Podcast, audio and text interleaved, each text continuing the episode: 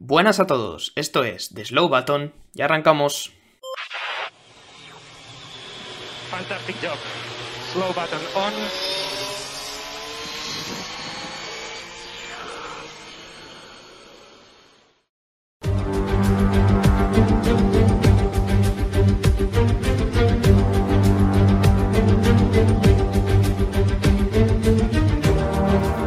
¿Qué tal? ¿Cómo estáis? Bienvenidos, bienvenidas una semana más al podcast de The Slow Button. Llevaba mucho tiempo sin decir esto y ¿qué queréis que os diga? Ya tenía ganas de comentarlo, de volver aquí a hablar de, de Fórmula 1. Hemos tenido el parón veraniego, que todos los años se hace largo. No sé si este año tal vez se ha hecho un poco menos largo porque estamos un poco cansados de la rutina de esta temporada. También hablaremos de eso a lo largo del día de hoy. Pero estamos de vuelta, estamos de vuelta porque la Fórmula 1 también está de vuelta. Ayer mismo tuvimos el Gran Premio de los Países Bajos en Zandvoort, en casa de Max Verstappen. Y sobre todo lo que tuvimos fue, creo que una carrera de las mejores que ha habido esta temporada, dentro de que hay cosas que nunca cambian, ¿no? Como que Verstappen sea el que cruza la línea de meta primero y haya que escuchar el himno de los Países Bajos. Pero entre todo esto, eh, vamos a sacar bastantes cosas de esta carrera porque, como digo, ha tenido mucho que analizar y para acompañarme, aunque hoy no tenemos la plantilla completa, sí que está David, al que también he echado de menos porque lleva mucho tiempo sin saludarle. ¿Cómo estás, David? Buenas tardes. Pues muy buenas, John. Eh, estamos bien, estamos bien. Sobre todo después de la carrerita que hemos tenido este fin de semana porque, aunque, como tú has dicho, Verstappen ha sido el que ha cruzado la línea de meta primero, eso va a ser difícil cambiarlo este año al no ser que el Red Bull decida echar a arder, cosa que parece bastante improbable. Eh, evidentemente hemos tenido otro sabor. Eh, ha sido una carrera mucho más entretenida, disfrutona. Me atrevo a decir que ha sido la mejor de la, de la, temporada. ¿no? Ha tenido evidentemente el tema de la lluvia, el caos, pero hemos visto cositas que creíamos que Zambord igual pues no nos podían dar y, y, nos han dado John. Así que la verdad que bastante contento de estar aquí. y nada, pues a, a entrar al turrón porque tenemos bastante, bastante que analizar. Hoy somos dos y siempre decimos aquello de que tenemos la ventaja, no, de que vamos a hablar no. menos y tal. Dentro de 50 minutos tendremos hablaremos sobre esto que acabo de decir. Pero antes de empezar el episodio, David, sí. tengo algo especial hoy ah, en manos. Vale, tengo algo sé. muy especial que creo que merecía la pena estar aquí en esta parte, ¿no? Antes de, de la introducción, antes de empezar a hablar. Y es que hoy hemos tenido el privilegio de que nada más y nada menos que Antonio Lobato, me, se, me ha, se, me ha, ido la voz, me Se te ha ido y todo, macho.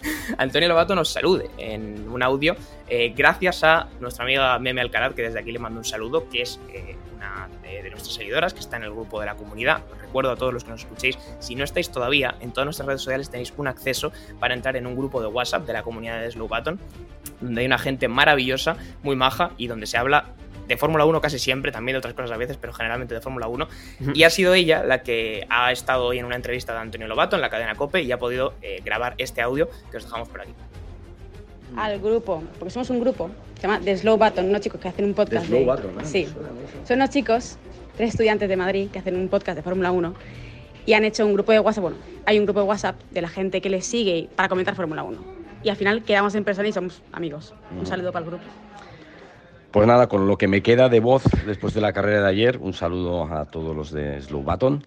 Y nada, seguir disfrutando de las carreras en esta temporada 2023. Joder, tengo la voz mala, ¿eh? de verdad. Gracias. Así que ahí está, David. Eh, nada más y nada menos que Antonio Lobato, pues dando un saludo a la comunidad de Slobaton. Yo creo que ya a partir de aquí, si quieres, podemos dejarlo. Y ya está, y nos vamos. Y chapamos esto y cortamos y se deja el episodio por aquí. Eh, bueno, yo, yo esperaría a que el Nano ganara 33, pero, pero sí, esto es, esto es un buen aliciente, la verdad. Eh, la verdad que el gran Antonio Lobato. Yo sé que tiene. Eh, Antonio Lobato es un poco como, como la horchata, ¿no? Eh, o la amas o la odias, yo creo, ¿no? Hay mucha gente que es la verdad que que sí. dice que no tal, y sin embargo tenemos un montón de gente que, que está ahí con Lobato a muerte. Y hombre, a nosotros la verdad que al final eh, llevamos escuchando las carreras, yo por lo menos desde que tengo moción del tiempo, noción del tiempo con, con él, ¿no? Entonces, al final, pues, pues nada, eh, la verdad que un placer que nos, que nos salude y bueno, que se pase un día por aquí, ¿no? Ya que está. pues. Ya de paso, es el siguiente nivel, pero todavía no hemos llegado ahí. ¿Qué queréis que os, de- que os digamos? Nos hacía ilusión, nos hacía ilusión que nos haya hecho esta pequeña dedicatoria y ahora ya sí nos ponemos a lo nuestro, a analizar este Gran Premio de los Países Bajos, David, que ya empezó con bastante, ya sabéis que nos solemos saltar los viernes, David, pero Sí. ya tuvimos bastante actividad los viernes. Eh, Zandvoort es un circuito que es bastante complicado, es técnico, es estrecho, es un circuito que casi se asemeja más a un Mónaco que a cualquier otra cosa, David, y al final es un circuito que teniendo en cuenta que venimos del parón de muchas semanas sin estar en el coche, es un reto para los pilotos. Sí, exactamente. Mucha gente a Hungría, por ejemplo, le llama el, el bueno, el Mónaco, digamos, eh, no urbano, porque es así, como muy estrecho y demás. Sí, el Eh, Mónaco sin muros, ¿no? Sí, exacto, el Mónaco, el Mónaco sin muros. Eh, eh, yo creo que es incluso casi más, ¿no? Lo que pasa que tiene esa característica especial de los peraltes, ¿no? Que hacen, pues, eh, algo, pues, atractivo de ver, ¿no? Algo que, que antes era muy común en la, en la Fórmula 1 y en otras categorías, por ejemplo, la IndyCar en Indianapolis, pues vemos más los peraltes. Aquí en la Fórmula 1 hoy en día ya, entre, entre que ya cada vez hacemos más eh, aeropuertos rasos y, y que no es tan común, pues evidentemente es algo que, que destaca en el calendario, ¿no? Y, siempre hecho- tiene su, su cosilla. Sí, perdona, David, no, te- que me, me he metido por el medio porque tuvimos accidentes. De hecho, ya en los libres, Claro. que los libres suelen ser sesiones relativamente tranquilas en las que no hay que forzar, pero tuvimos accidentes. Tuvimos en FP2, creo que no me acuerdo mal, fue Sí. Piastri y justo después de Piastri, Ricciardo. Creo que fueron los dos en la misma curva, o sea, fue separados por un par de segundos y de hecho Ricciardo salió bastante mal parado de ese accidente. Exactamente, yo justo iba en el coche y no lo pude ver, eh, pero iba, iba siguiéndolo un poco por, por Twitter y demás. Y cuando vi la foto, yo dije, ¿te acuerdas que te pregunté, no? Y dije, ¿Piastri y Ricciardo se han dado? Y me dijiste, no, Ricciardo como que se ha asustado. Y después lo vi y justo empecé a ver eso, que se había bajado del coche con, con problemas en la muñeca y demás. Al final no ha sido la muñeca exactamente, creo que ha sido el metatarso, es más la mano. Y, y bueno, ha tenido que ser intervenido quirúrgicamente. Justo ha sido operado además por el doctor que operó a Lance Stroll, que está en, en Barcelona.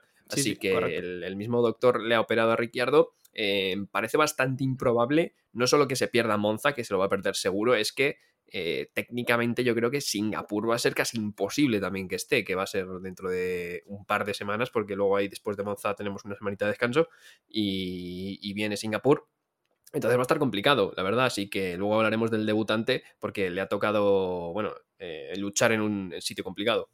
Sí, sí, nos confirmaban eso después de que se terminaran los FP2, que tenía un metacarpiano, creo que es la palabra, David, porque metatarso me suena que Es es el del pie, pie, ¿no? pero Sí. igual de anatomía estamos fallando. Tenía un metacarpiano de la mano izquierda roto, habréis visto ya las fotos de que ayer eh, fue operado en Barcelona, como contaba David, y Alfa Tauri a quien iba a llamar era Liam Lawson, que estaba corriendo en la Superfórmula, ¿no? Japonés hasta, hasta hace nada. Sí, exactamente. Y lo ha traído y ha tenido que hacer este fin de semana así un poco deprisa y corriendo y solventar la carrera. Luego hablaremos de él porque para nosotros no lo ha hecho nada mal teniendo en cuenta cuáles eran las circunstancias. Pero como Sí. dice David, vamos a tener a Ricciardo fuera de la parrilla eh, por lo menos durante el próximo Gran Premio y veremos si más allá, porque al final las manos pues probablemente sean la parte del cuerpo más importante dentro de, de la conducción en un piloto. Y si, no está plenamente si no está plenamente recuperado, pues evidentemente no puede volver. Pero metiéndonos ya directamente en el sábado y en esa clasificación, eh, David, tampoco fue una clasificación fácil, sobre todo la Q3, eh, pero sí que nos dejó cositas interesantes, ¿no? Tuvimos dos banderas rojas, si no me acuerdo mal, Sari en Tuna y Leclerc la otra, puede ser, ¿verdad? Eh, sí, yo creo que sí. Eh, Sargent seguro.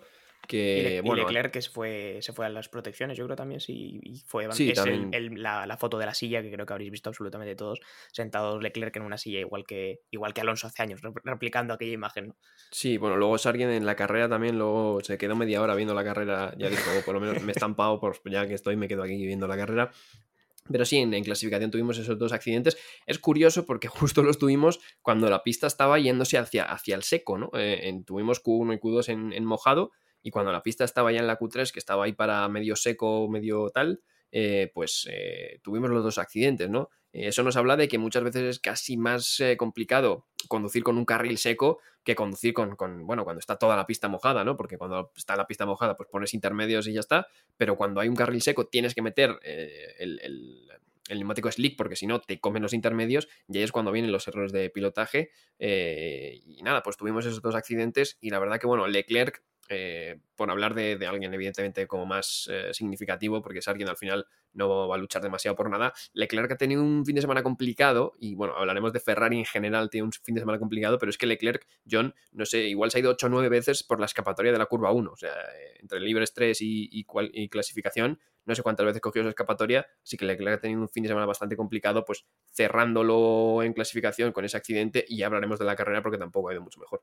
No, la verdad que no ha sido el mejor fin de semana para Ferrari, no ha sido el mejor fin de semana para Leclerc tampoco, porque como luego comentaremos, Sainz sí que ha salvado un poco los muebles. Pero bueno, esa clasificación que nos iba a dejar a Verstappen siendo pues, líder de cartel, como es habitual, Mm. Norris que sigue demostrando muy buen nivel, David, y ese McLaren que, que le da herramientas para hacerlo y que se quedaba segundo, Russell tercero, pues un poco con los Mercedes, y sobre todo la gran sorpresa para mí personalmente fue no solamente que los dos Williams entraran en Q3, que ya es bastante, sino que Albon se metió cuarto, nada más y nada menos. O sea, Albon últimamente demostrando un nivel que a mí, a mí personalmente yo sabía que era un buen piloto, pero me está sorprendiendo. ¿Qué quieres que te diga? Sí, a mí también me está sorprendiendo, lo hablamos una vez que es que hablamos de pilotos, que Albon era un piloto que nos dejaba un poco de dudas, ¿no? Porque sabíamos que tenía buen nivel, pero no era un, al final un, fuera de serie, ¿no? Y, al final no ha tenido demasiada suerte, porque cuando estuvo en Red Bull sí que es verdad que no fue su mejor escaparate, porque la verdad que en 2020 lo hizo bastante mal, em, pero poco a poco está demostrando que tiene, tiene cositas, ¿no? Y a mí me está sorprendiendo, y un Williams que, que al final eh, hemos visto siempre en circuitos bastante fuerte, eh, donde había, digamos, velocidad punta, ¿no? Siempre ha sido un coche que ha destacado este año en velocidad punta. En Spa, por ejemplo, no iba mal por la velocidad punta y demás, pero claro, aquí en Zandvoort no, bueno, al final no tienes esa velocidad punta y sin embargo el Williams ha metido en Q3 los dos coches, ya no solo ese Albon cuarto, sino Sargent también entrando en, en Q3 entonces, bueno, Williams igual es un equipo a tener en cuenta, evidentemente, para las clasificaciones. Luego en las carreras se pueden hundir un poco, aunque bueno, Albon tampoco estaba demasiado lejos del ritmo de carrera de, Carlos Sainz, por ejemplo. Eh, pero bueno, igual es otro equipo a tener en cuenta meter ahí en la zona media. No me atrevo a meterlo en la zona media todavía, pero igual hay que tenerles en cuenta.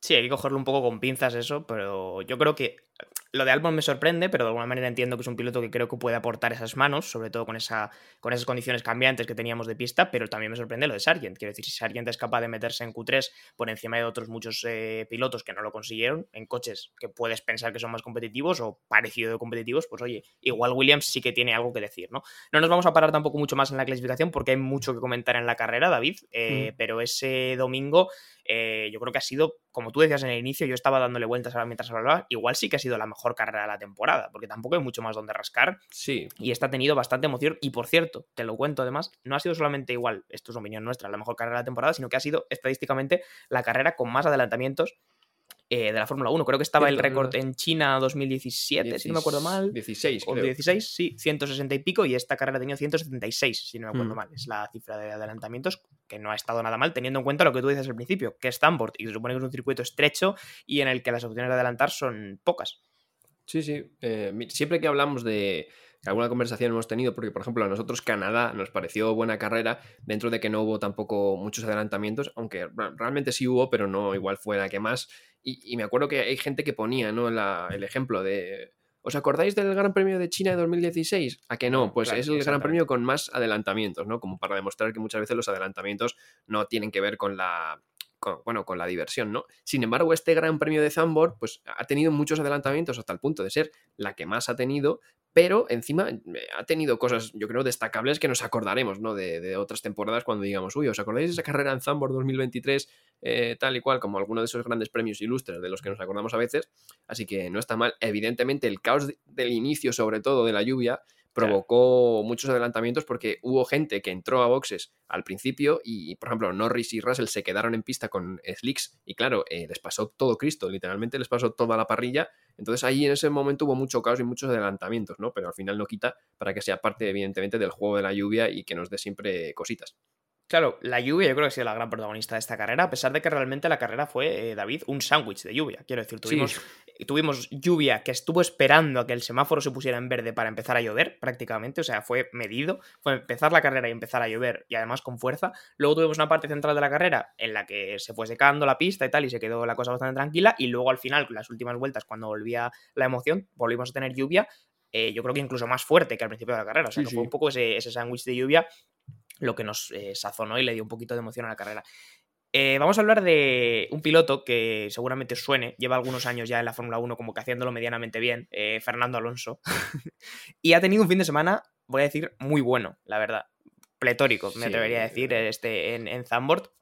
y yo en la escaleta no he podido poner otra cosa que el show de Alonso, porque parecía que era el protagonista, el main character de esta carrera, ¿no? Eh, la salida que hace Fernando Alonso, eh, David, no sé cómo la definirías, pero a mí me parece que no había visto nada así desde los mejores años de Alonso cuando salía con aquel Ferrari y hacía tres, cuatro adelantamientos en la salida, porque lo que hace en la curva 3, metiéndose por el interior, a mí, a mí me hizo saltar de la silla, te lo digo de manera literal. O sea, yo estaba sentado en una silla y me levanté en el momento en el que lo vi. Sí, sí, yo aplaudí. Em, quiero decir, Alonso ya era el. Tú has dicho que era como el main character de la carrera. Bueno, yo creo que es que es el, el, personaje principal de esta temporada, ¿no? Porque la gente está como muy cansada de Verstappen, ¿no? Y al final lo, lo, que dio emoción al principio de la temporada era ese Alonso en ese Aston Martin, donde no sabía exactamente la gente dónde iba a llegar, ¿no? Y en las últimas carreras es verdad que se había desinflado un poco el Aston Martin, pero quiero decir, Alonso ha estado a un nivel eh, altísimo, iba a decir toda la temporada, toda la vida, ¿no? Pero, pero precisamente esta temporada ha demostrado que, bueno, sigue teniendo eso que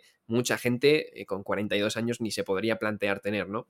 Y, la salida, sinceramente, o sea, es una... Eh, pasa con una facilidad, ¿no? A unos pilotos que son, al final, estamos hablando de Albon, que los hemos elogiado ahora mismo, y a Russell, que, bueno, en fin, siempre hemos hablado aquí de Russell muy bien. Eh, también como pasa a Norris en la lluvia con los slicks, que, parece que va en un Fórmula 2, Norris al lado de, Fernando, y que estaba eh, recortándole tiempo a Verstappen en ese momento en que empieza a llover. Iban con slicks, eh, Alonso era el piloto más rápido en pista, pero es que sin duda lo de la salida es, una genialidad y es que además él lo cuenta de forma muy natural, ¿no? Dice, bueno, yo en los FP3 me metí por dentro y tal, vi que había agarre y dije, pues esto para la salida me lo guardo, ¿sabes? O sea, tiene una capacidad de, de todo lo que siente en la pista, cogerlo y decir, esto lo voy a usar para esto, que sinceramente yo se lo he visto a muy pocos o a nadie, ¿no? Eh, hay gente que puede ser más rápida, menos rápida en diferentes condiciones, pero esa capacidad de pasar por un sitio de la pista y decir, uy, mira, esto tiene agarre, voy a usarlo para tal, y hacerse, no sé, eh, tácticas como si fuera un entrenador de fútbol, eh, yo creo que es único en eso Fernando Alonso y al final es lo que gran parte de, su carrera viene dada por su inteligencia en pista y cómo hace las cosas. Sí, no, a mí me pareció espectacular y me pareció también espectacular, como dices, cómo lo explicaba y cómo contaba en qué momento había tenido ese aprendizaje y cómo dijo, oye, pues si lo puedo aplicar aquí, pues lo aplico y si no, pues, pues no, me guardo eso para mí, pero pudo aplicarlo en la salida y hizo ese adelantamiento espectacular por la curva 3 que a mí personalmente, como digo, me hizo levantarme de la silla y como tú dices, estaba cogiendo a Verstappen cuando todavía iban con Slicks y ya estaba, ya estaba lloviendo lo que nos da un poco una idea del ritmo que tenía Alonso en ese momento. Hubo que entrar a por intermedios, David, evidentemente, porque estaba lloviendo, pero no todo el mundo tomó esa decisión. Hubo muchos pilotos que se quedaron con los neumáticos de seco, aguantaron un poco el tirón como pudieran, porque es verdad que la previsión es que iba a dejar de llover. Yo hmm. recuerdo, por ejemplo, que Albon fue uno de ellos, si no me acuerdo mal. Hamilton también creo que lo aguantó, pero uno de los que sí que entró fue eh, Charles Leclerc, David. Eh, prácticamente fue al terminar la primera vuelta o la segunda, como mucho. Eh, y en Ferrari, pues dijeron, no creo que vaya a haber un pit stop en la vuelta 1. No creo que vaya a entrar Charles Leclerc. Entonces, ¿qué necesidad hay de tener los neumáticos preparados? Bueno, que todos sabemos que Holanda es famosa por ciertas sustancias estupefacientes. Eh, yo creo que Ferrari cuando llega aquí eh, le gusta, porque os acordáis el año pasado que a Carlos Sainz tiene un pit stop de 15 segundos eh, que le pasa exactamente lo mismo. sí que es verdad que vamos a defender un poco a Ferrari. era una situación tan caótica que vi a varios equipos que les pasó eso, porque no sé si fue a Alfa Tauri eh, o a Williams que les pasó una vez también, yo creo, eh, que no tenían los neumáticos listos porque yo creo que algunos pilotos decidieron entrar casi sin avisar al equipo. Ya, o sea, entrando en la última sí, no, hubo, mucho tiempo de avisar. Claro, dijeron, eh, voy a entrar. y yo creo que algunos se la jugaron y dijo, si pierdo tiempo en boxes, casi que lo gano en, en pista, ¿no? porque no pierdo tanto yendo con los slicks. Pero claro, eh, Checo Pérez, por ejemplo, entró y tenía los neumáticos preparados y bueno, pues a Charles Leclerc no le tenían los neumáticos listos. Eh, aún así, le salió medianamente bien la estrategia porque adelantó tanto a Verstappen como a Alonso, etcétera, etcétera, y se puso ahí arriba. Lo que pasa que, claro, Leclerc luego nos enteraríamos de que tenía el coche tocado por una carambola también, que tuvo un toque y demás. Eh, no lo vimos en la retransmisión, pero, pero luego nos enteraríamos que tenía el coche dañado y claro, no pudo eh, hacer demasiado y se acabó incluso retirando, ahora, hablaremos del fin de semana de Ferrari, pero, pero sí, eh, bueno, otra Ferrari además, no sé ya ni el verbo que puedo usar para, para esto. La ferrarada, se puede decir. Ferrarada, ¿no? Un poco, bueno. También es verdad que lo que tú dices, igual a otros equipos les pasó, pero yo creo que ya nos cebamos con el meme fácil, ¿no? Y el meme fácil es, pues, Ferrari, ¿qué queréis que os diga? Le pasa al Tauri, igual nadie se fija, o dicen, bueno, es Alfa Tauri, van últimos tal, pero le pasa a Ferrari y nos cebamos con ellos, que pues igual no está bien, pero oye, hay que reconocer que la imagen del coche de Leclerc entrando y los neumáticos mirando, y los neumáticos, sí, ojalá los neumáticos, los mecánicos mirándose entre ellos, sí. pues hombre, es bastante curiosa, la verdad, hay que decirlo. Además, la, bueno, la, retransmisión lo sabe ya, porque estaba entrando Pérez y Leclerc y, se van al box de Ferrari, ¿sabes? los realizadores ya saben por dónde pueden sacar material, sí, efectivamente. Pero bueno, fue un inicio bastante caótico, ya digo, hubo pilotos que decidieron mantenerse con los slicks, otros que entraron, Alonso fue de los, que, de los que entró y después tuvo que recuperar posiciones después de entrar, evidentemente. Eh, y la carrera, como yo te decía, David, se quedó luego como bastante tranquilizada o bastante tranquila en la parte del medio porque ya pues como que se secó la pista y tal y bueno, todos a tirar con su estrategia de blandos o con lo que quisieran hacer. Em, pero quiero hablar, David, de, de, cómo la lluvia ¿no? ha hecho eh, que esta carrera, más allá de los adelantamientos, que tú lo decías antes, nadie se acuerda de la carrera porque tenga los máximos adelantamientos, se acuerda por otras cosas, se acuerda porque hay emoción, se acuerda porque hay eh, jaleo, porque no sabes exactamente lo que va a pasar de principio a fin, ¿no? Y yo creo que eso, lo digo, lo comentaba ayer en un tuit yo, eh, creo que la Fórmula 1 no le puede dar tanto miedo a la lluvia porque la lluvia revuelve las cosas y la lluvia da emoción y la lluvia hace que no sepas por dónde te va a salir la carrera, ¿no? Más allá de que tal, pero salimos un poquito acongojados y el neumático de lluvia extrema, como yo leí ayer en algún sitio, no tiene sentido porque cuando llueve a nivel de neumático de lluvia extrema se para la carrera. Entonces, claro, eh, pues mm. nos da, nos da demasiado miedo igual la Fórmula 1, ¿no, David? La, lluvia, perdón, la Fórmula 1 no nos da miedo. La Fórmula 1 estoy, fatal. bueno, a veces también. Sí, también nos da miedo, pero la lluvia como que nos da demasiado miedo a veces, ¿no? Sí, a ver, eh, sí que es cierto que yo creo que la bandera roja estuvo bien sacada, porque hubo un momento que la curva 1 eh, recordó, me recordó mucho a, a, GP de Europa de 2007, ese famoso Gran Premio donde se empezaron a salir todos, que bueno, que se lió en España porque la, la, grúa remolcó única y exclusivamente a Hamilton fuera de la grava, etcétera, etcétera. Hubo un momento que me recordó a eso, y es que ya había bastante mala visibilidad solo por el simple caer de la lluvia pues eh, imagínate los coches levantando spray, ¿no? Pero sí que es verdad que está ese problema, ¿no? De, la lluvia, que hay que esperar, ¿no? Hasta meter los neumáticos intermedios, porque el neumático extremo de extrema lluvia ya se entiende que hay demasiada poca visibilidad y demás. A ver, eh, sí que es cierto que los Fórmula 1 actuales tienen un problema y es que levantan muchísimo, muchísimo spray. Em, pero claro, yo creo que todos los circuitos no son Spa, que sí que es verdad que en Spa siempre se lía mucho por la visibilidad y por, la, por las características del circuito. Hay bosque, hay humedad, etcétera, etcétera. En otros circuitos yo creo que se podría probar a usar el neumático extremo. Eh, me acuerdo de la que se lió en Mónaco hace un año que estuvieron esperando y al final eh, por esperar les empezó a llover más y tuvieron que retrasar todo más, ¿no? Eh, esta carrera pasó algo parecido, lo que pasa que luego pues la resalida fue como muy, bueno, muy organizada, ¿no? Eh, bajo safety car, obligatorios el intermedio, etcétera, etcétera, ¿no? Y eso yo creo que pasó, eh, algunos equipos lo leyeron, ¿no? Bueno, algunos equipos, por ejemplo, Alonso lo leyó, yo creo que Verstappen también, porque Ocon o Checo luego entraron a por extremos y ya sabían que si entraban a por extremos le iban a cancelar, eh, o sea, iban a sacar bandera roja, ¿no? Porque cuando está para condiciones de extremo, normalmente es bandera roja, pero ese es un poco el punto de decir hasta qué punto es la visibilidad, hasta qué punto se puede correr, que yo creo también pues, los Fórmula 1 actuales tienen un problema que ya hemos comentado nosotros aquí con el tema del spray. No, no es nuevo el tema del spray, David. Y una de las eh, noticias que tuvimos aquí en los últimos meses fue un intento de la Fórmula 1 de intentar solucionar su problema del spray con los famosos guardabarros. Se hizo una prueba en Silverstone, si no me acuerdo mal, con un Mercedes y con un McLaren. Y fue un fiasco. Sí, no, no tuvo demasiado No funcionó muy bien, eh, no, al final el, spray acababa saliéndose por otras partes, iba menos dirigido, iba un poco como por todos lados, bueno, no sé cuál va a ser la solución al tema del spray, pero es verdad que está ahí y es verdad que ocurre eso, ¿no? Cuando tenemos suficiente lluvia como para tener que montar un neumático de lluvia extrema que existe y funciona, pues ya estamos en unas condiciones de lluvia que son peligrosas por otros motivos, visibilidad, etcétera, etcétera.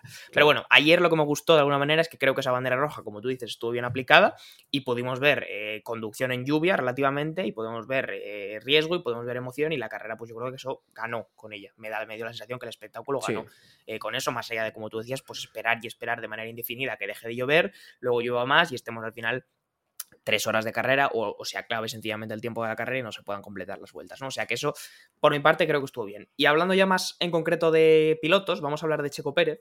Checo Pérez no, bueno, iba a decir que no tuvo ayer su mejor día, pero es verdad que no está teniendo su mejor temporada. Hmm.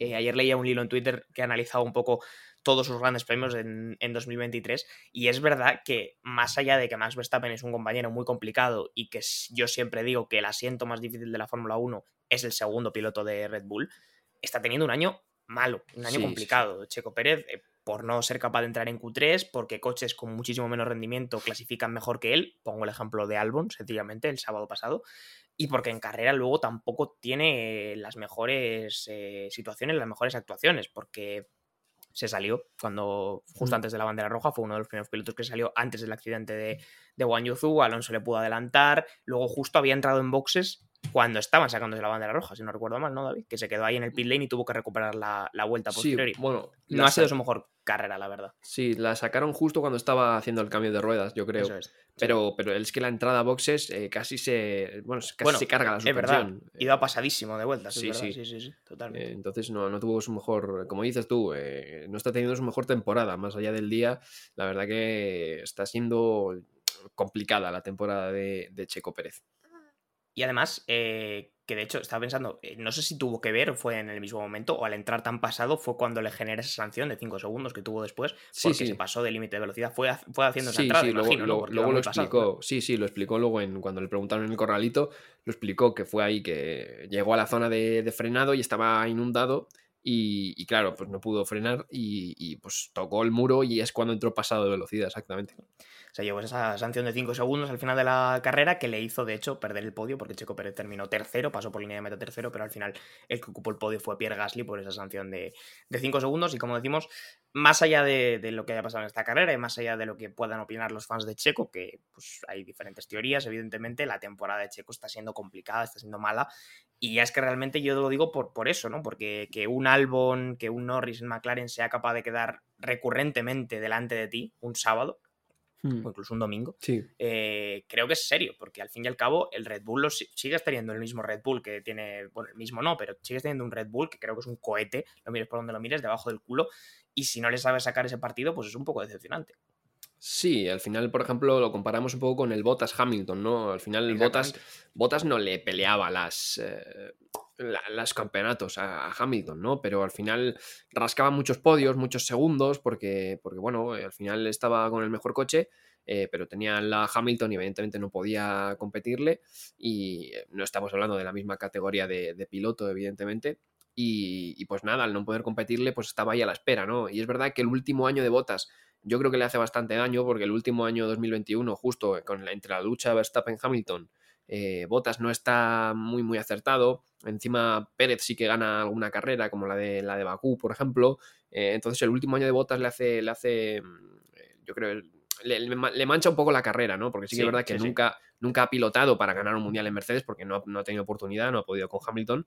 eh, pero sí que es verdad que rascaba muchos podios, muchos puntos, eh, etcétera, etcétera. Y bueno, en clasificación le quitó bastantes poles a Hamilton, porque Bottas al final destaca en clasificación. Es verdad que Checo destaca más en carrera, pero claro, es que una cosa es destacar y otra cosa es quedarse décimo tercero con un eh, bueno, con un Red Bull. Este fin de semana no fue tanto, quedó séptimo, si no, si no me equivoco, pero aún así, ¿no? Eh, no te puede meter tu compañero un segundo y pico en clasificación, porque le metió eso, un segundo y pico, porque a Fernando creo que le metió un segundo, que estaba quinto, a Checo Sí, le sí, tuvo no, que meter segundo y pico. es- es Es una diferencia bastante sangrante. Y ya digo que de manera recurrente, y pongo el ejemplo de Albon porque a mí me ha sorprendido para bien, que de manera recurrente Albon le pueda ganar en clasificación con un Williams, que al fin y al cabo, por muy bien que esté el Williams, sigue siendo un Williams, pues hombre, yo creo que es, es serio y es algo que se tiene que replantear. También es verdad que todo lo que nos diga desde Red Bull, que cada semana yo creo que prácticamente escucho unas declaraciones de Red Bull hablando sobre Checo Pérez, de David, entiendo que porque es una pregunta que se les hace recurrentemente, la imagen que intentan dar es de tranquilidad y que de si no pasa nada muy grave, pues no van a, no van a romper la situación actual que tienen porque por ahora les está sirviendo para ganar mundiales. Entonces, ¿para qué revolver el corral si por ahora funciona bien con Verstappen dominando y Checo pues haciendo lo que puede? ¿no? Sí, a ver, yo es que también creo que sería un error de Red Bull ponerse ahora a criticar a, Checo Pérez, ¿no? Porque cuando tienes un piloto, eh, al final no creo que Checo Pérez esté sea tan mal piloto, quiero decir, eh, le hemos visto hacer cosas buenas, eh, sí que es verdad que igual es ese típico piloto que en un coche de zona media alta puede hacer grandes cosas, incluso por encima de su posibilidad, pero igual cuando le das un- una oportunidad de tener una maquinaria top, pues no, no saca ese extra que te sacan los, los clase mundial, ¿no? Pero no creo que sea tan mal piloto como para eh, cosas que estamos viendo esta temporada, ¿no? Eh, pero creo que ha entrado en ese bucle, ¿no? De este fin de semana mal, remonto la carrera pero no me da, y el siguiente otra vez, y la lío y me paso de frenada en esta curva y ya estoy pensando en tal, ¿no? Y así, ¿no? Está como un poco en ese bucle Sí, no sale de eh, esa dinámica. negativo. Entonces, yo creo que lo que peor podría hacer Red Bull, que ya sabemos que también te digo, le encanta hacer estas cosas a Red Bull, es que cuando un piloto lo está pasando mal, parece que encima le quieren meter más leña al fuego. Por lo menos aquí, eh, más allá de Helmut Marco, que ya sabemos que siempre está repartiendo a todos, a diestro y siniestro, eh, por lo menos Christian Horner sí que está siempre como diciendo. Eh, bueno, Checo está con nosotros, tiene año de contrato, va a cumplir el contrato, etcétera, etcétera.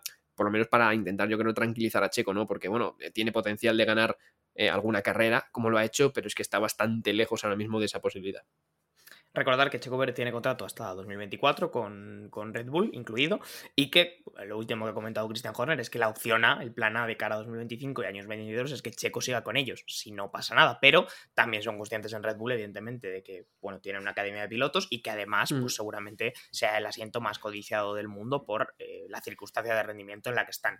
Eh, vamos a cambiar un poco de tercio, vamos a hablar de, de tus amigos italianos, eh, David, vamos a hablar de Ferrari, que lo llevamos ya comentando recurrentemente durante el episodio. Y decíamos aquí, Sainz ha salvado un poco los muebles de Ferrari en un fin de semana que era complicado para Ferrari desde el planteamiento, porque lo hablábamos antes de empezar el episodio. Ferrari ha tenido que venir a Zandvoort con un alerón de media carga en vez de de muy alta carga, que es lo que se suele utilizar en, en, porque no les funcionaba el de alta carga. Entonces han tenido que bajar esa carga para que el coche estuviera en un punto conducible, digamos. Sí, de, de Ferrari se habla mucho, siempre lo que hemos dicho, ¿no? De los errores de estrategia, de del meme que tira mucho en Twitter, ahora que encima pagan en Twitter, que pues, los memes ahora tiran mucho y demás. Sí, se, amortiza eh, eso. Siempre se tira de eso, pero es que la temporada de Ferrari a nivel eh, técnico es para estudiarla, ¿eh? es tétrica. O sea, yo me acuerdo de, bueno, empezaron el, año con una versión mejorada del coche del año pasado, que bueno, era una, era una filosofía que a priori parecía que iba a funcionar, que era el tema de las bañeras, ¿no? Que copió todo el mundo de mayor o menor medida. Es verdad que no tan eh, poderosas y tan grandes como las de Ferrari, pero hombre, Aston Martin, McLaren, todos tienen ahí como un pequeño hueco, una pequeña bañera. O sea que es una filosofía que ellos, digamos, crearon y que la gente ha copiado. Venía con esa filosofía y la han tenido que tirar a la basura, han cambiado el coche a mitad de temporada. Me acuerdo cuando hicieron el, alerón de media carga de, un solo pilar, de, un solo sostén, digamos, eh, lo tuvieron que cambiar y volver al viejo porque temblaba muchísimo. Eh, y ahora pasa esto, ¿no? Ahora hacen un alerón de máxima carga entiendo que es el de Mónaco. O sea, no, no sé, en Mónaco no les pasó nada, entiendo que es el de Mónaco o algo parecido, y al parecer el alerón entraba en pérdida, es decir, no funcionaba. Cuando iba a máximas velocidades, eh, el alerón no, ejercía la carga que tenía que ejercer y eso ya no solo que no funcione, sino que es peligroso. Quiero decir, te puede pasar lo que le pasó a Ericsson en 2018 en Monza y acabar dando vueltas de campana. Y tuvieron que poner un alerón que no era acorde con esta configuración de, circuito. Entonces Ferrari corría mucho en la recta, en la única recta que tenía Zambord, pero claro, en curvas iban los pilotos sufriendo y así le pasó, ¿no? Que Leclerc tuvo muchos problemas todo el fin de semana y Carlos Sainz sí que es verdad que yo creo que ha tenido John un fin de semana, mm, yo creo que muy, muy destacable, viendo lo que, lo que había. No, sí, de hecho lo decía. Al terminar la carrera, Sainz decía que había sido uno de sus fines de semana más complicados. Y cuando terminaba la clasificación, recuerdo también que decía que, bueno, si le hubieran dicho antes de empezar la clasificación que iba a terminar donde terminó, pues que lo había firmado, porque no esperaban poder estar tan arriba. Sainz ha terminado, terminó quinto la carrera, si no recuerdo mal. O sea que el resultado ha sido bueno para las circunstancias que tenían, como digo, ya de planteamiento, ¿no? Y, de, y a nivel técnico, pues teniendo en cuenta que usaban un alerón que no es el más óptimo para, para este circuito y que será un problema que en Monza les va a dar igual, David, porque en Monza lo que buscas es todo lo contrario, la carga más baja del mundo, pero lo siguiente es Singapur y va a volver a ser importante. O sea que Ferrari en ese aspecto tiene que aplicarse porque van a venir más circuitos de alta carga y si no tiene una solución para eso, pues seguirán, seguirán sufriendo. Y el fin de semana de Leclerc, pues evidentemente ha sido muy complicado, pero sí que había que destacar el de Sainz porque se ha peleado ahí a viento y marea y de hecho ayer en las últimas vueltas le hizo una defensa a Hamilton bastante destacable, David también. Sí, exactamente. Lo de Ferrari no sé si es un problema de diseño o más bien, no sé, de ensamblaje con el coche o algo, porque ya te digo, el alerón de máxima carga entiendo que es el que llevaron en Mónaco. No sé si es alguna mejora que han metido que no les ha funcionado y encima les ha perjudicado y les provocaba eso. Pero claro, entiendo que no serán tanto a nivel de diseño, si no tienen que, vamos, darse prisa, porque ya te digo, Singapur no lo va a necesitar como decías tú, así que no sé cómo, cómo les pasará esto factura.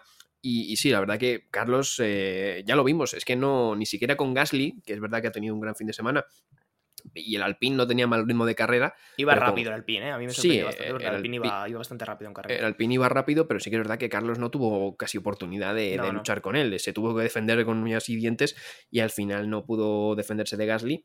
Y, y en ese último stint luchando con Hamilton, en el que veía que Hamilton frenaba muchísimo más tarde que, que, Carlos, por eso, ¿no? Entre los intermedios que encima eran usados, creo, y que pues no tenía la carga que necesitaba en lluvia encima, pues iba ahí poco a poco, pero le salvó esa velocidad punta en recta por lo menos, que eso le, hacía defenderse y luego, evidentemente, pues eh, tuvo que sacar los codos un par de veces contra Hamilton, que al final, eh, lo que decimos siempre, ¿no? Eh, siete veces campeón del mundo, de los mejores de, la parrilla y, si quieres, de la historia, y pues tenerlo detrás nunca es, nunca es sencillo. No, nunca es sencillo, y hay Carlos que tuvo que, como bien dices, sacar los codos. Seguramente en eso sí que le ayudó el hecho de que Zambor sea un circuito estrecho y un circuito en el que en situación normal es más complicado adelantar que en otros, pero sí que es verdad que tuvo que salvar los muebles ahí un poco para Ferrari, que veremos cómo soluciona esos problemas de, con el tema de la carga y sobre todo los problemas que a mí me da la sensación que tienen David de que es un coche demasiado sensible, porque con sí. el viento los días de los libres también lo estuvieron pasando muy mal, eh, muchas de las veces que Leclerc que perdía el coche era como que parecía que le daba el golpe de viento y lo perdía de atrás, o sea que Ferrari sigue dando la sensación de ser un coche muy sensible y que si no está como en un sitio muy concreto no rinde bien y ya se, hmm. se descuadra todo. Vamos a hablar del debutante de Liam Lawson, eh, piloto neozelandés que ha venido para sustituir a, a, Daniel Ricciardo después de que se rompiera el metacarpiano de la mano. Eh, Liam Lawson, que yo creo que no se había subido en Fórmula 1, más allá, no sé si algún libre, David, habría hecho en algún momento. Sí, libres. Eh, creo prácticamente que en... nada, de fuego real, digamos. En Barcelona el año pasado creo que tuvo libres uno, si no me equivoco. Sí, puede ser, efectivamente. Sí, sí. Eso me... O era Yuri Vips. No lo sé, es que siempre los confundo estos dos pilotos, tengo que decirte. Mm. Yo creo que igual me suena Yuri Vips. Pero bueno, en cualquier caso, eh, Lawson había tenido muy poco rodaje en un Fórmula 1. Ahora estaba corriendo en la Super Fórmula japonesa, donde creo que lo está haciendo bastante bien, según tengo entendido. Pero evidentemente no es la Fórmula 1. Y básicamente tuvo eh, libres 3, clasificación y carrera de este fin de semana Sí, para, sí. para adaptarse al Alfa Tauri, que ya de por sí es un coche, evidentemente, con un rendimiento bastante bajo y que ahora mismo está, está último en, en la clasificación de constructores pero no lo ha hecho nada mal Lawson, David, eh, porque ha terminado por delante de su noda y sobre todo en una carrera que ha sido absolutamente caótica, con lluvia, con condiciones cambiantes, con bandera roja, con 17.000 pit stops, ha terminado, que ya eso para mí me parece un triunfo. No, sí, exactamente. Eh, Lawson además es que no es que te subas en un Fórmula 1 en Zandvoort, que no, que no es especialmente un circuito fácil eh, así de primeras, es que encima con lluvia, pero es que luego eh, la carrera tuvo lluvia, tuvo seco, es decir, todo cambia, eh, las sensaciones, los puntos de frenada y todo, pues evidentemente hace simulador, pero, pero no es lo mismo. Y, la verdad que Lawson, eh, hombre, no se la ha visto demasiado, pero al final ha ido sobreviviendo, que muchas carreras de estas es lo que, lo que necesitas y lo que necesita un equipo de parte baja media de tabla no son muchas veces superestrellas que empiezan a, a, adelantar y a hacer cosas increíbles, muchas veces necesitas sobrevivir y es lo que ha hecho Lawson, que ya eh, para lo que era este fin de semana era bastante. Sí que es cierto que la estrategia de su noda fue terrible, no sé si fue cosa suya o del equipo, pero eh, quisieron ir a una, a una parada solo, o sea, después de poner el intermedio, eh, bueno, una parada no podía ser porque salió con, con Slicks y ya pusieron la, el intermedio, o sea que ya no podía ser una parada, pero bueno, se me entiende, ¿no? Que después de cambiar el neumático de lluvia, quisieron llegar hasta el final con ese blando y empezó a caer posiciones, eh, vamos, de una manera brutal. Entonces, ya te digo, la estrategia es verdad que no ayudó a su noda, que no creo que tuviera tan mala carrera, sino que, bueno, la estrategia fue terrible. Pero sí que es verdad que, hombre, quedar por delante de tu compañero al final en un debut como este, pues, hombre, es algo que yo creo que también te tiene que dar moral, ¿no? Ya no solo al equipo, sino que a ti como piloto tienes que decir, hombre, yo creo que puedo estar preparado para esto. Y al final, mucha gente decía, ¿y por qué no viene de Bris, que ya ha probado el coche? Bueno, es que eh, Red Bull yo creo que lo quiere probar eh, porque, bueno, es una de las opciones que barajan eh, Ricciardo, Lawson, etcétera, para el futuro. Y porque lo que decíamos al principio de, del episodio, John, eh, Ricciardo no va a estar disponible en Monza y ya veremos si en Singapur, Japón puede estar Ricciardo. Es que igual a Lawson le toca correr cuatro o cinco carreras. Claro, y, y, yo creo que lo que tú dices sale reforzado de moral en, en, esta carrera y es importante si tiene que volver a subirse al Alfa Tauri claro. en otra o por lo menos otras dos carreras hasta que vuelva Ricciardo y además yo creo que le da una buena oportunidad a Red Bull de foguear a otro de los pilotos de su academia porque a Debris ya lo han visto y Debris no les ha gustado o Debris no ha estado a la altura, entonces no tenía mucho sentido volver a, a meter a Debris para que presumiblemente haga lo mismo, a no ser que dé una gran sorpresa. Entonces, pues es una buena oportunidad de foguear a otro piloto en la Fórmula 1, ver qué tal rinde y ver si el día de mañana eh, pues es una opción para Alfa Tauri y eventualmente para, para Red Bull, ¿no? Así que bueno, bastante contentos con el, con el debut de, de, Lawson, creo que él también puede estarlo, teniendo en cuenta cuáles eran las, las, circunstancias en las que ha tenido que debutar, que no son las, las más ideales, ¿no? no. Teniendo, en cuenta, teniendo en cuenta todo lo que ha pasado. Y vamos a hablar de otro piloto del que hemos hablado al principio del episodio, David, eh, como es Alex Albon, que creo que también ha tenido muy buen fin de semana, que ahora mismo creo que tiene el 100% de los puntos de Williams, que tampoco son muchos, son 15, pero bueno, creo que teniendo en cuenta cómo de apretada está la baja tabla, tener todos los puntos de tu equipo, pues está muy bien. Y Albon, que más allá del fin de semana, creo que está haciendo una temporada muy sorprendente con un Williams sí. que oye, está rindiendo, pero sigue siendo un Williams, como te decía yo antes, ¿no? Sí, sí, exactamente. Yo lo que decía también, eh, me recalco de mis palabras que he dicho antes, es un piloto que nunca le he tenido demasiado, no sé, siempre me ha faltado algo de conexión con él. Hay otros pilotos que te pueden gustar más o menos o pueden ser más o menos rápidos, pero tienes conexión y tal. Nunca he sido un piloto que haya tenido demasiada conexión. En 2020 con un Red Bull, pues... Eh, pues lo hizo bastante mal, ¿no? Yo creo que a quien pongas al lado de Verstappen al final lo va a acabar haciendo mal, es algo así que, bueno, que pasa siempre en, Red Bull, em, pero, pero sí, la verdad que este año me está sorprendiendo para bien y, bueno, no es la primera carrera, bueno, sobre todo clasificación que, hace bien, pero es que la carrera aún así no estaba mal de, ritmo, eh, también tuvo una estrategia que alargó mucho, mucho, mucho el neumático blando, no sé si unas 40 vueltas o así, y el ritmo no era malo, ¿no? O sea que, bueno, luego evidentemente cayó posiciones, pero, pero no lo hizo nada mal. Eh, así que sí, la verdad que Alex Albon bastante sorprendente. Y bueno, veremos, eh, puede ser otra opción para algún equipo, no sé si decir top, pero un equipo que aspire igual a podios o a más puntos eh, para el futuro. Bueno, es que te quiero decir, Albon ya creo que ha sido una opción para algún equipo top. En esta silly season, que no ha sido muy silly season, la verdad, porque hemos tenido silly season más intensas otros veranos, la de este ha sido bastante tranquila. Pero una de las noticias que sí que sacábamos es que Albon había sido contactado por varios equipos. Él creo que él llegó a decir hasta cinco diferentes. O sea que imagínate si Albon tiene ofertas, eh, porque yo creo que muchos equipos son conscientes de que es un talento en potencia que con un coche eh, con un mejor rendimiento que ese Williams puede hacer cosas. Y yo creo que fin de semana como este lo demuestran. Albon que, Albon que terminó octavo después de hacer la clasificación cuarto, terminó octavo en carrera y sobre todo eso, que jugó una estrategia un poco distinta, alargó el slick al principio de la carrera, dijo no, yo no me meto con intermedios, tal, y le salió bien, porque cuando dejó de llover, pues fue el primero que de repente estaba volviendo a hacer los tiempos más rápidos cuando los demás seguían con intermedios. O sea que yo creo que Albon, David, puede ser una opción, como tú dices, para un equipo top dentro de no mucho tiempo. Si, hmm. si Williams lo quiere soltar y si otro equipo está interesado en él, y de hecho llegó a sonar para Ferrari durante un tiempo bastante fuerte, cuando estos rumores de que si Ferrari iba a echar a Carlos o Carlos iba a irse a Audi, etcétera, etcétera, sonó para Ferrari y también Albon, que me hizo bastante gracia, eh, hace unos meses le habló Red Bull, no sé si te acuerdas, y Albon dijo que Nanay, que él que con Red Bull no quería saber nada, que ya había pasado por ahí. Lo de Red Bull sí que es verdad que también lo dijo él, ¿no? Yo creo que, había contactado con Red Bull y tal. Eh, lo de Ferrari, bueno, Ferrari es un poco el, Real Madrid de, la Fórmula 1, ¿no? sí, ¿no? Que suenan 15 fichajes y al final llega uno o ninguno, ¿no? O sea no viene nadie al final, sí, sí. Claro, eh, eh, quiero decir, Ferrari siempre va a tener rumores. También salieron los rumores de Hamilton, ¿no? Con, con Ferrari y tal. Y Hamilton, bueno, parece que ya está ultimando esa renovación con, con Mercedes. Entonces, bueno, de los rumores de Ferrari no hay que creerse demasiado nunca. O sea que lo de Carlos Audi, lo de Leclerc a Mercedes, etcétera, etcétera, siempre hay que tenerlo desde la distancia, porque en Ferrari, ya te digo, suena siempre, bueno, suenan campanas, pero no sabes de dónde vienen.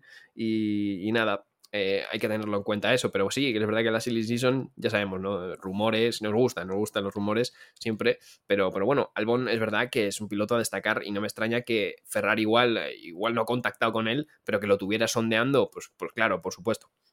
No, al final hay que, hay que ser consciente del talento que hay en la Fórmula 1 y en cualquier momento, si te quedas con un hueco libre, pues intentar llevarte lo mejor posible que, haya, ¿no? La mejor cosecha. Y creo que Albon está ahí, puede ser un piloto que dé bastante que hablar en los próximos meses y en las próximas temporadas.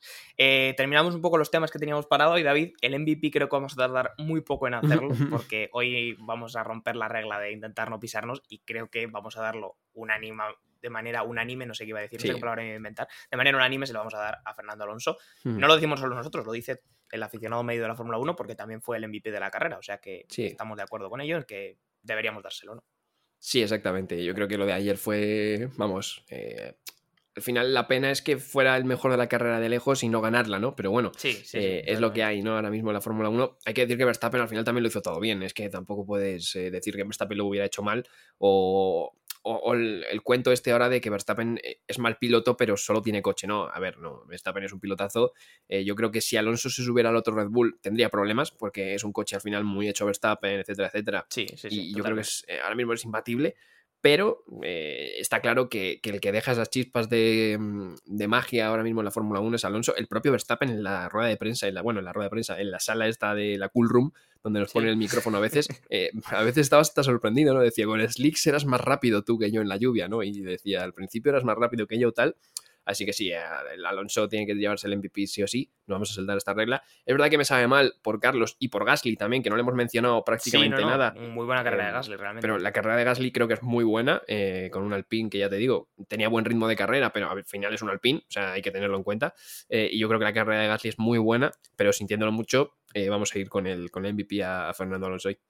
Primera vuelta rápida que hacía desde el año 2017, séptimo podio en esta temporada para Fernando Alonso y además creo que la primera vuelta rápida de Aston Martin desde que se concibe como Aston Martin en la Fórmula 1. Mm. Así que bueno, unos cuantos récords que mete para la, para la saca Fernando Alonso y creo que ya tiene 105, 106 podios y creo que es el quinto con más podios. O debe estar, creo, he leído antes que había superado a Prost y estaba el quinto, o bueno, está ya cerquita de, los que más podios tienen, evidentemente muy lejos de Hamilton, que ya sabéis que, en, ese, en esa estadística en concreto juega en otra liga, pero bueno, varios récords para, la, para el asturiano este fin de semana. Y nada, David, nos queda un poco hacer muy rápido en estos dos, tres minutitos, eh, repasar un poco lo que viene, porque tenemos double header, eh, semana de carrera tras semana de carrera y nos vamos a, a Monza, ¿no? Al Templo de la Velocidad, a disfrutar un poco de los tifosi de, ese ambientazo. Ese circuito que yo defiendo a capa y espada, que a algunos no les gusta y a otros les encanta. Eh, bueno, Monza va a ser un poco. ¿Hará Ferrari lo de lo típico de dar pena toda la temporada y hacerse un 1-2 en Monza? A mí me encantaría, la verdad, pero simplemente por romper un poco la, tónica y creo que a mucha gente le encantaría por lo mismo. claro, la, temporada está famosa en la que ha roto ahora mismo Red Bull y Verstappen el récord del 88, que ganan McLaren con Senna y Prost todas las carreras, menos Monza, donde eh, creo que Senna, no sé si tiene un pinchazo o se rompe motor o algo así, y Ferrari hace un 1-2 en Monza después de... ¿eh? Después de que eh, McLaren ganase todas las carreras, ¿no? E, este año solo Red Bull ha ganado carreras, o sea, todas las carreras ha ganado Red Bull. Yo no quiero decir nada, pero ahora mismo, como se planten mis muchachos con un 1-2 en Monza, yo creo que la temporada de Ferrari es, eh, vamos, sobresaliente ahora bueno, mismo. Si eso ocurre, el lunes que viene abriremos el podcast con el himno de Italia. Lo digo aquí. Él se pone el himno de Italia. No sé si es la primera vez. Ferrari a veces llega a Monza y dice, vamos a hacer eh, eh, la única carrera seria de la temporada, la hacemos en Monza. Y además que vais a ir bien vestidos este, este fin de semana porque han presentado monos y libre. Bueno, la libre no la hemos visto todavía, pero se supone que va a tener algo especial conmemorando la victoria de Le Mans. O sea que igual una victoria llama a la otra, David, y Igual las mejoras de Monza son el coche de Le Mans, igual, ¿sabes? con el del WEC, ¿no? Van a correr. Bueno, pues nada, veremos a ver lo que, lo que puede hacer Ferrari este fin de semana en Monza. Que qué contaros de Monza? Pues circuito de bajísima carga, donde el motor es lo más importante y donde, pues presumiblemente, queréis que os digamos, no vamos a vender la moto. O Ferrari hace aquí el espectáculo que os cuenta David, o Red Bull seguramente esté por delante, no por nada, sí, está por delante en todas partes. O sea, no tiene más vuelta de hoja. Y porque el DRS, evidentemente, sigue siendo su gran ventaja, David. Sí, bueno, aunque aquí el DRS realmente no aporta tanto, porque justamente como el alerón es más pequeño, la claro, se abre, se abre menos, pero aún así el Red Bull en recta eh, es bastante potente. Lo que pasa es que el Ferrari yo creo que en algunos circuitos ya sin DRS ha tenido una punta superior al, Red Bull. En Spa, por ejemplo, sin DRS, eh, Leclerc iba bastante rápido, pero cuando había el DRS ganaba, ganaba Verstappen. Así que veremos a ver si Ferrari hace la machada o tenemos otra vez el himno holandés, que ya me lo sé de memoria, eh, tarareando en, Italia. Em, y bueno, a ver, final. Eh, Aston Martin también, igual alguien quiere escuchar eh, Aston Martin, es un poco una incógnita, ¿no? Porque es verdad que tienen mejoras y bueno, tendrán el alerón específico de, Monza, pero bueno, a priori no debería ser el circuito para, para, Aston Martin, que ya sabemos que le cuesta, ¿no? En este tipo de Silverstone, Spa, etcétera, pues le ha costado un poco, pero no sería el perfecto circuito. Eh, vamos a ver, cuidado con Williams, que Williams en los circuitos que ha ido rápido. eso te iba a pues, decir, ¿eh? hay que mirar para igual, atrás porque hay alguien que pueda dar la sorpresa. Igual hace Albon la pole ahora. no, está tan lejos realmente este fin de semana, ¿eh? o sea que me lo creería, pero muy bien apuntado por parte de Aston Martin que realmente debería tener un fin de semana complicado aquí. los circuitos de baja carga, los circuitos de mucha recta los, los llevan mal porque el Aston Martin tiene de por sí, es un coche con, que genera más carga de forma natural y entonces pues habrá que esperar más a Singapures y a otro tipo de circuitos donde, donde pues sí que puede, puede haber un mejor rendimiento. Y con esto, David, 47 minutos, al final, pues mira, lo que he dicho al principio del episodio 50, aquí hemos estado cerca, ¿no? pues vamos a ir cerrando, ¿no? Eh, como decimos, vamos a ir a Monza este fin de semana, dejamos ya atrás este Gran Premio de los Países Bajos y la temporada pues que ya, que ya vuelve plenamente después de este parón de verano, que como os decía ha sido bastante tranquilo. Así que nada, David, eh, te despido hasta el lunes que viene, que espero que ya tengamos a Javi por aquí de vuelta. Mm. Sí, pues nada, eh, ahora disfrutar de, Monza y, nada, que abriremos, abriremos el siguiente episodio con el himno italiano. Eso de verdad que te lo prometo, ¿eh? Si el próximo, si hay Ferrari 1-2 en Monza, cosa que yo creo un uh. poco probable, pero si la hay, abrimos con el Fratelli de Italia aquí y todos están contentos. Así que nada, vamos a ir cerrando el episodio por aquí. Como siempre os digo, muchísimas gracias por seguirnos y escucharnos. Os cuento que estamos en absolutamente todas las redes sociales y también, como os decía al principio, en esa comunidad en WhatsApp de la que podéis pasar a formar parte si os apetece conocer gente maja y hablar de Fórmula 1. Y volvemos la semana que viene con lo que haya pasado en ese Gran Premio de Monza. Nos vemos. Chao, chao.